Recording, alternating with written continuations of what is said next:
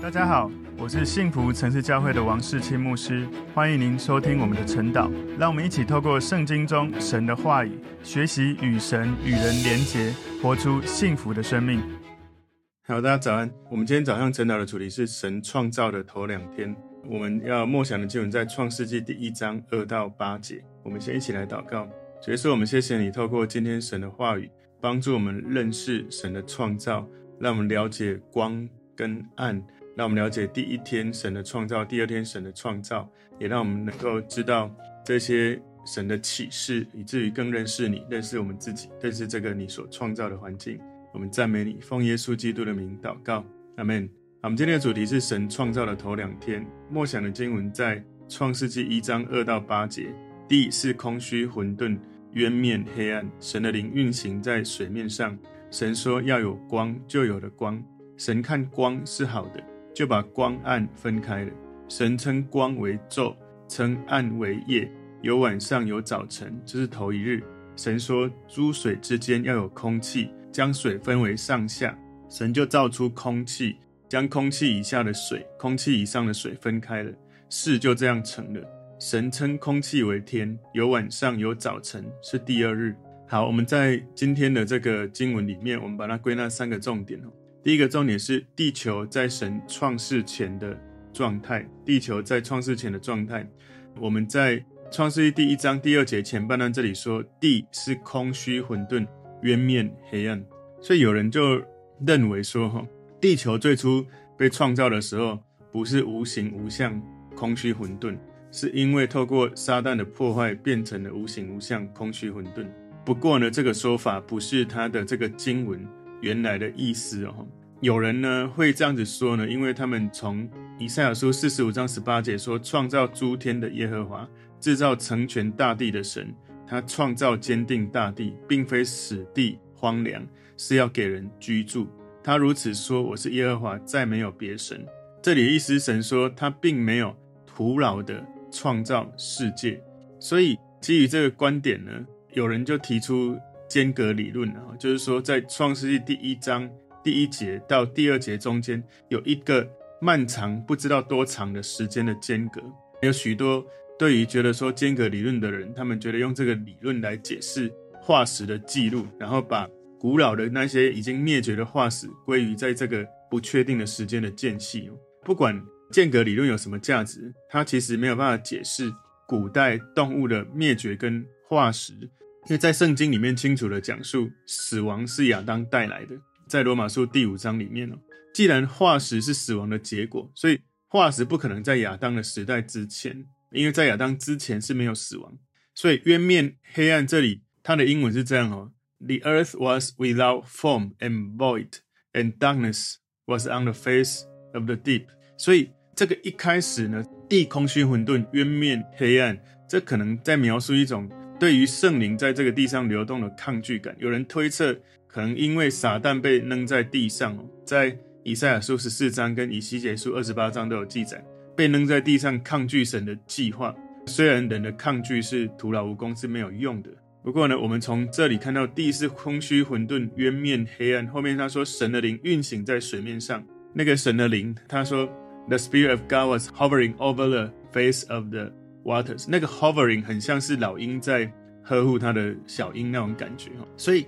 当神开始把这个地改造成为他伟大计划相称的美好的事物的时候，他透过神的灵开始运行，神的灵开始在每一个创造当中运行，或者是再创造。所以在神所造出来这一个人所居住的地球里面，第一个神迹就是神的灵运行在水面上，在。这一切之前，一切都是无形，都是空虚，是混沌，是混乱的。所以，要使这种混乱不堪的状态，从那个时候，即使当时是一个很堕落、很混乱的状态，神的灵开始运行在水面上，开始有一种象征一种好像充满活力的运行，保护性的盘旋，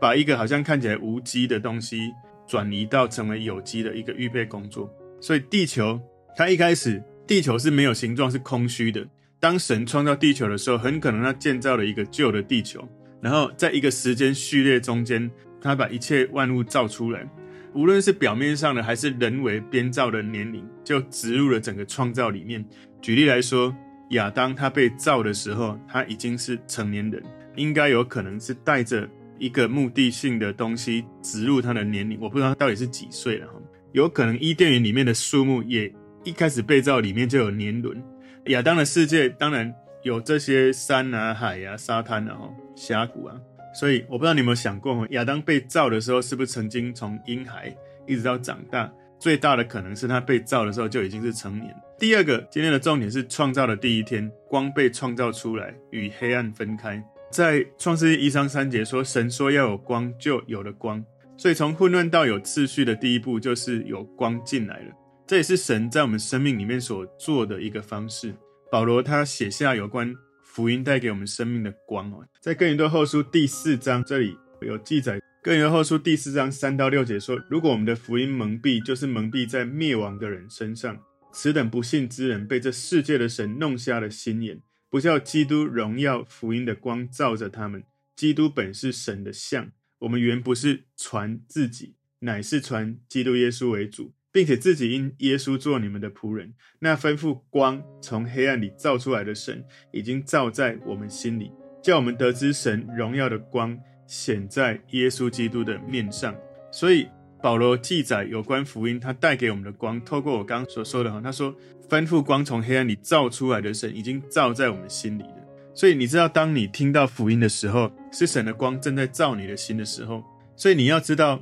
这个要有光就有了光哈。其实这个光你要有一个画面哦，就是神一说光，立刻就射进来的意思。希伯来语它的原文的意思就是要有光，光就有了。我们的中文翻译是“就有了光”，也就是说，你想象一下，神一说要有光，就在他讲的那一刻，光就进来。因为神透过说话来创造万物，就有人说，我们也可以按照同样的原则来运行，透过信心来说话来造物。这个呢，是对于希伯来书十一章三节有一个错误的理解，里面说我们因着信就知道诸世界是借神话造成的，这是一个误解，也就是说有一个错误的理解。认为说神自己用信心创造了世界，这是错误的理解。事实上，实际上是我们人因为信心才能够明白神创造的世界。所以你不能够只是用理智想要去分析神所做的神迹，你需要用信心相信从神来的是真实，而你才能够去明白。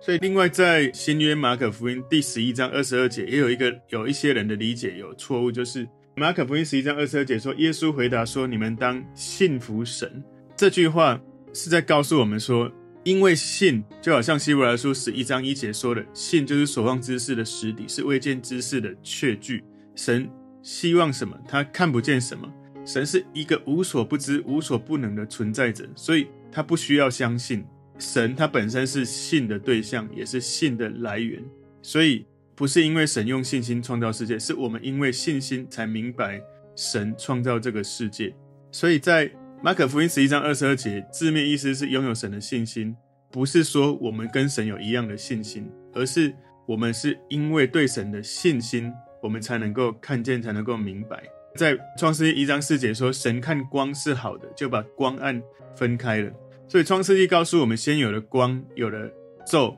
有了夜。然后呢，在第四天，他创造太阳跟月亮，在创世纪第一章的十四到十九节，所以我们就了解光，它不只是一种物质，它有超自然的一个层面哦。其实我们启示录前几天刚看完哦，启示录里面讲到新天新地来的时候，没有太阳，没有月亮，神他自己就是光，在启示录二十二章第五节，所以神后来透过摩西在埃及行神迹哈。在出埃及记里面有这样的记载，就是在出埃及记第十章第二十一节说：“耶和华对摩西说，你向天伸杖，使埃及地黑暗，这黑暗似乎摸得着。所以这个黑暗有一种有形的性质，远远超过我们通常认为跟黑暗有关的这些理解，也就是可以感觉到说，这个说明了某一种超自然的元素跟光明跟黑暗是有相关的。”创世纪一章五节说：“神称光为昼，称暗为夜，有晚上，有早晨，这是头一日。所以这个头一日到底是真的二十四小时，我们所认知的一天，还是一个地质的年代呢？有人说神用六天创造世界，有人说他用六个巨大的地质年代创造了世界。有很多不同的人有不同的见解。可能对我们来说，简单的去理解，就是他用六天创造我们所认为的天。如果天它不是天，神他会允许有这个词出来吗？不管神的行为多么有启发，他的行为是不是也不准确？所以这个问题，我们就要理解语言的正确使用，就是没有任何疑问，这是神第一天创造世界的真实准确的记录。今天第三个重点，创世的第二天，神将大气分开。启示录一章六节，神说：“诸水之间要有空气，将水分成上下。”然后第七节说，神就造出空气，将空气以下的水、空气以上的水分开了，事就这样成了。第八节，神称空气为天，有晚上，有早晨，是第二日。所以，我们有关穹苍的概念，是一个有关广阔的一个天空，或者一个很大的空间。陆地上的水跟天空中的水蒸气是分开的，所以有一些评论家、科学家认为说，圣经承认天空中存在大量的水蒸气，这样的蒸汽层会大大的改变地球的生态哦。所以这个蒸汽层有一些的影响，也就是空气以上的水可能在对流层或者平流层上面有一个高温的区域，形成大量的水蒸气，然后延伸到太空里面，这就会作为一个全球的温室，在全世界保持。有一个基本的一致的让人可以生活的一个温度，所以如果没有巨大的温度变化，就不会有显著的风，雨水的循环就不会形成。就像我们今天我们所知道的，我们的气候开始有一些问题的时候，很久就不会下雨。世界各地会有很多热带植物啊，哈，它们不是靠雨水滋润的，而是靠丰富的水蒸气这种凝结啊循环，产生大量的露珠。地物，然后让它们有这个水分，所以蒸汽层它会过滤掉紫外线的辐射、宇宙的射线，还有其他会去影响到地球破坏性的能量。所以这些被认为是导致人类寿命缩短的这些突变的原因就被阻隔，人类跟动物的寿命就会因为有这样的一层蒸汽层的过滤，我们的寿命就大大的延长。另外，蒸汽层有可能为可能发生的全球的这个洪水，提供必要的蓄水池，也就是整个地球上的水呢，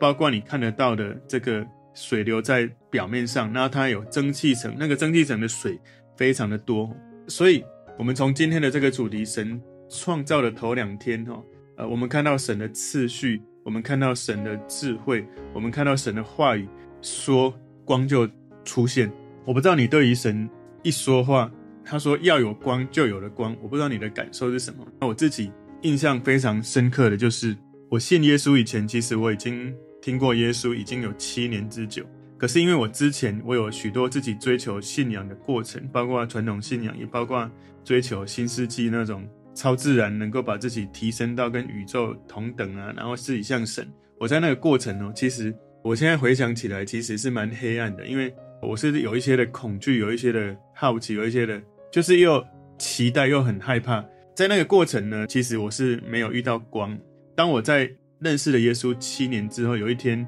我真心诚意的跟神祷告，然后我感觉那个第一个祷告，神先点亮我的心，让我的心热起来。然后我下一次，其实在隔几个月而已，大概半年，半年左右，我在那一天一个小时的进食祷告里面，大概半小时左右，我祷告到一半，神开始带领我经过一个医治的过程，然后。在那个过程，有一束光哦，真的，我是跪着在我的床前面在祷告，然后是我在灵里面的感受了。灵里面感受有一个光从我的窗户进来，然后耶稣就走在光上面走进我的房间，而且那种感觉很强烈，就是他进来的时候，他拥抱我。我老实说，本来是很多的情绪、痛苦放不下的很多的东西，但是当我做一个决定，说我有很多的情绪，但是我不管了，因为我需要突破，所以我先相信你。当我做了这个决定，说我不管，我就是一定要希望能够遇见你，要经历你。我先相信你，因为本来神启示我、感动我要做的事，其实我是不想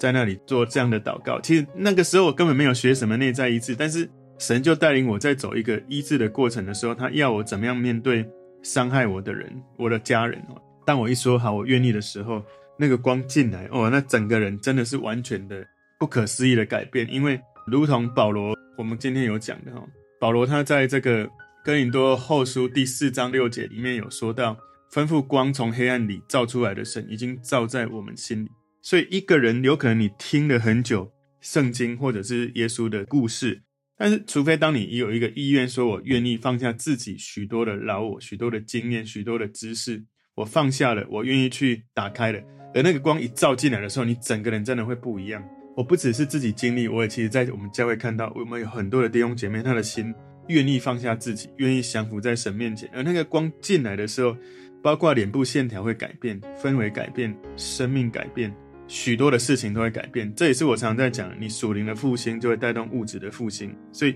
在我们的生命，有可能是在你的工作、在关系、在健康、在许多的领域，你需要光进来。而那个光要进来。有一个很重要的一件事，就是你需要愿意降服神、谦卑，然后承认我没有办法主宰一切，我承认我需要神来主宰我的生命，以至于那个光进来的时候，你的生命如果没有裂缝，光没有办法进来，你愿意打开心，你愿意害怕受伤，你愿意透明，你愿意敞开，然后神的光进来的时候，你整个人被神的光照耀之后，就算你将来。还是会有机会，可能别人要伤害你，或是遇到一些痛苦的事情。可是因为神的光在你里面，你的生命会不一样，你不再像过去的这个你了。所以求神帮助我们，透过今天的信息，《创世纪》第一章，我们从第二节看到第八节，我感受最深的是光，从这光进来，我觉得这也是在孕育我们生命的一个重要的条件：有光、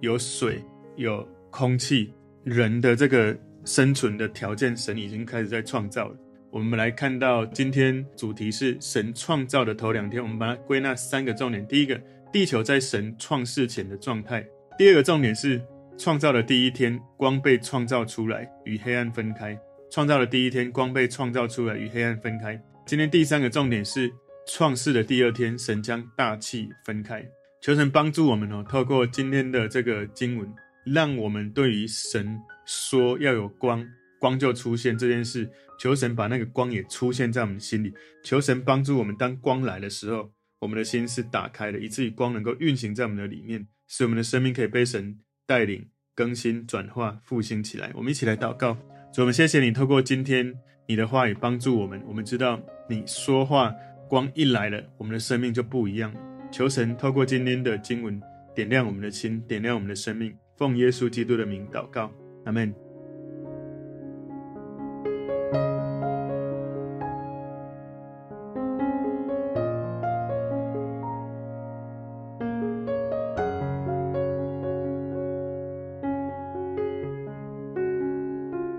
朋友们，如果这个信息对您有帮助，请您在影片下方按赞、留言，并分享给您的朋友，分享在您的 IG、Facebook、Line。或者其他的社群媒体上面来祝福您的朋友，当然也别忘了订阅我们的频道和开启小铃铛，这样您就可以收到我们最新的影片通知哦。